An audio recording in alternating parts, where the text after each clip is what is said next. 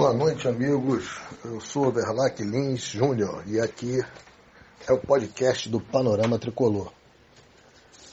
Uma noite de sábado amarga para a torcida do Fluminense.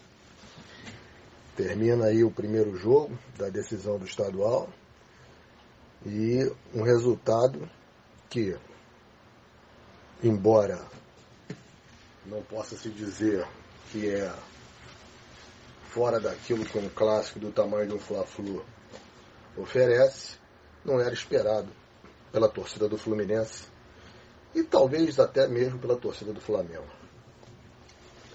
Mas o que vimos hoje, nessa noite de sábado no Maracanã, foi um Fluminense fugindo às suas características, e quando eu digo característica, não é característica de jogo, desde que o Fernando Diniz assumiu a equipe características de equipe. O Fluminense foi soberbo hoje no Maracanã. Faltou alguém no vestiário antes do jogo ou até mesmo no intervalo para dizer ao time do Fluminense que o Flamengo não é o volta redonda. O Fluminense foi soberbo. E a humildade que faltou ao Fluminense para encarar o Flamengo hoje sobrou no treinador do Rubro Negro, Vitor Pereira, que jogou todas as suas fichas nesse jogo. Ele sabia que um novo resultado negativo, como os que vinham obtendo frente ao Fluminense, dificilmente lhe daria sobrevida no comando do, do nosso rival. E ele foi corajoso, foi peitudo. Poucos teriam a coragem que ele teve. E foi muito criticado antes do jogo fez uma escalação inesperada, manteve no banco os seus jogadores de primeira linha, os titulares, como Gabigol, Everton Ribeiro, é, já não contava com o Arrascaeta, que é o melhor jogador do time, e entrou em campo para minimizar o estrago e sobreviver para o segundo jogo. O que ele já tinha feito contra o próprio Fluminense na semifinal da Copa do Brasil, quando ele ainda dirigia o Corinthians, quem não se recorda, ele veio ao Maracanã jogar com o Fluminense, pensando em sair daqui vivo ainda para o jogo de volta. E teve mais do que isso, né? Recebeu aquele presente no final do jogo, dado pelo Michel Araújo, que deu ao Corinthians um empate. E o resto da história a gente já sabe o que aconteceu lá em São Paulo. Hoje ele foi agiu pragmaticamente da mesma forma. Veio montado para sobreviver. Deu campo e bola ao Fluminense. Quando muito, fez uma marcação forte na saída de bola, uma pressão. Mas deu campo e bola ao Fluminense. E jogou assim todo o primeiro tempo. Qual era a aposta dele? Se eu conseguir fazer um gol, o que não é impossível, porque são dois times grandes, se eu conseguir fazer um gol, eu posso mudar isso. E aí sim eu posso meter em campo a minha cavalaria. E foi o que aconteceu. Conseguiu fazer um gol, né?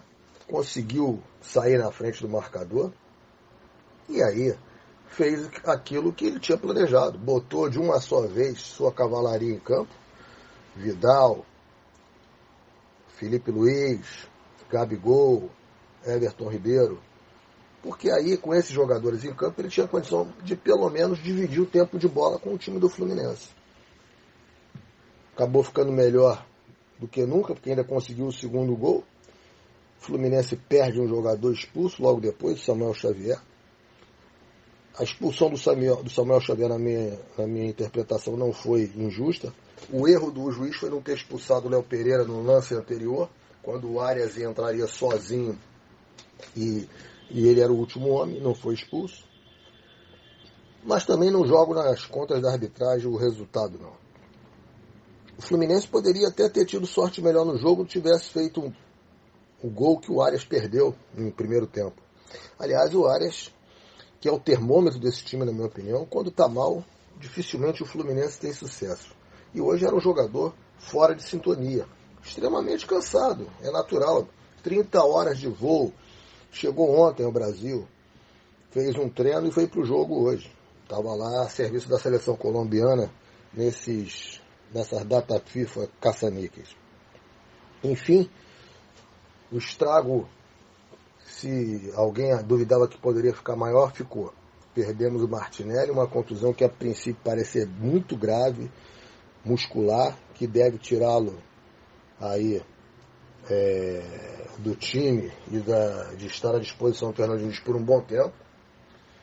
E já temos aí que lamber essas feridas hoje e amanhã já está focado em Libertadores, porque essa semana já tem jogo, tem que ir a Lima enfrentar um bom time do esporte em cristal dirigido pelo Thiago Nunes. Time que surpreendeu na fase classificatória da Libertadores, derrotou, tirou um time argentino e não é um time bobo. Não é um time bobo e um time que gosta de ter a bola. Então, não pense que é um jogo fácil. É uma estreia. Eu acho também que já é hora do Fernando Diniz começar a pensar no time do Fluminense sem Keno, que é um jogador que, cujas características não batem com o que o Diniz gosta de ver em campo, o estilo de jogo que gosta do Diniz, e talvez seja uma opção para um determinado momento de jogo, que é um jogador que precisa de espaço. É um jogador de velocidade, mesmo já sendo, não, tendo, não sendo um garoto, é um jogador de habilidade e velocidade. E não é, não é propício a ele esse esquema do Fernando Diniz. E, também ouvi e vi algumas coisas que prefiro acreditar a destemperança do torcedor que perde. Não é terra arrasada, perdemos, como víamos ganhando deles, e uma hora né, também poderíamos perder. Perdemos. É, eu acho que muito mais pelos nossos erros do que pelos acertos deles. Mas não dá também para desqualificar o adversário do porte do Flamengo. Parabéns a eles. Eu acho que a fatura em relação a essa campeonato estadual está liquidada. Né? É a situação que nós vivemos ano passado. Né? Vamos para um jogo precisando fazer três gols, não tomar nenhum e, enfim, pressão, vindo de uma viagem a Lima, é, estreia de Libertadores, um calendário apertadíssimo nesse mês de abril de estreia em Campeonato Brasileiro, Copa do Brasil, enfim. Eu acho que Campeonato Estadual, eu acho que hoje o Fluminense se despediu. Claro, né? Futebol permite tudo, mas não acredito. Acho que tem que focar agora nas competições que devem e seriam nas nossas prioridades, que são Libertadores, Campeonato Brasileiro, Copa do Brasil. E é hora também de pararmos e pensar, pensarmos. Temos elenco para disputar todas essas competições quase que de forma simultânea. Vamos ter três jogos, temos ter um jogo a cada três dias no mês de abril. Temos elenco para isso? Não acho. Acho que também a maioria não tem. Mas o Fluminense precisa se qualificar melhor aí em relação às opções de, de time do Fernando Diniz. Senhores, é isso. Vamos aí lamber nossas feridas e focar na Libertadores. Ainda tem muita coisa pela frente. Grande abraço a todos e saudações tricolores.